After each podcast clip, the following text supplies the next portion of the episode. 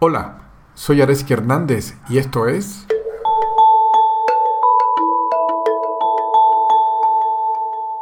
La importancia de conocer nuestra mente. Toda la variedad de nuestras experiencias pueden reducirse a este conjunto. Percepciones del mundo a través de los cinco sentidos, sensaciones corporales, emociones, imágenes mentales y pensamientos. A los últimos dos aspectos y las imágenes mentales y los pensamientos, ordenados con cierta coherencia, le llamamos conocimiento. Y no hay que pensarlo mucho para comprender que todo este conocimiento y todas nuestras experiencias son conocidas en nuestra mente y por nuestra mente. Nuestra mente es el contenedor y a la vez el procesador de todas nuestras experiencias y conocimientos. De ahí que para conocer la realidad de cualquier cosa en el mundo, es necesario primero conocer la naturaleza de la mente, a través de la cual estas cosas son conocidas. Es obvio que nuestra mente tiene limitaciones, por lo que llegamos a la siguiente importante reflexión. Si miramos el mundo a través de unos lentes con tinta azul, veremos el mundo de color azul y quizás pensemos, oh, el mundo es azul.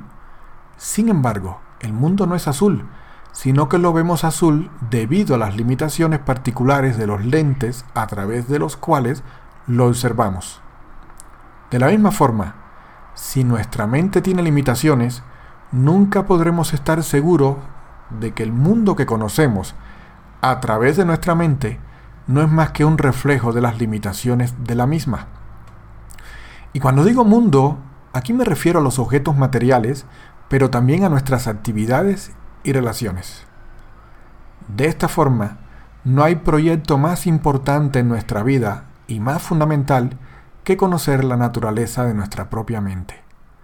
Solo de esta forma podremos descubrir todas nuestras proyecciones que debido a nuestros propios condicionamientos culturales, de educación y físicos, proyectamos inconscientemente en el mundo, en nuestras actividades y en nuestras relaciones a través de creencias limitantes.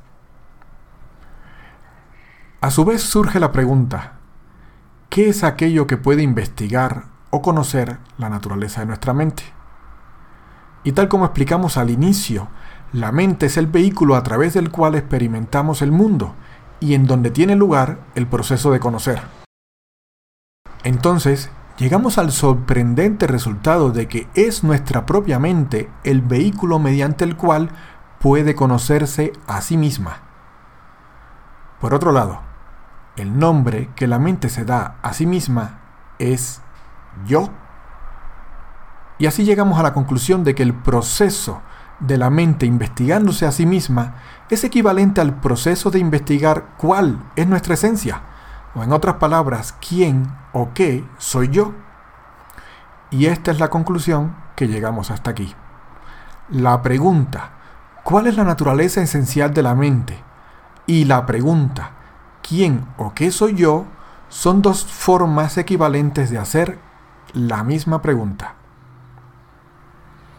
Y como la mente es el medio donde y a través del cual conocemos toda nuestra experiencia, Comprender qué soy yo o cuál es la naturaleza de la mente es el conocimiento fundamental, punto de partida o la base para construir cualquier otro conocimiento, ya sea de nuestra vida o de nuestras relaciones.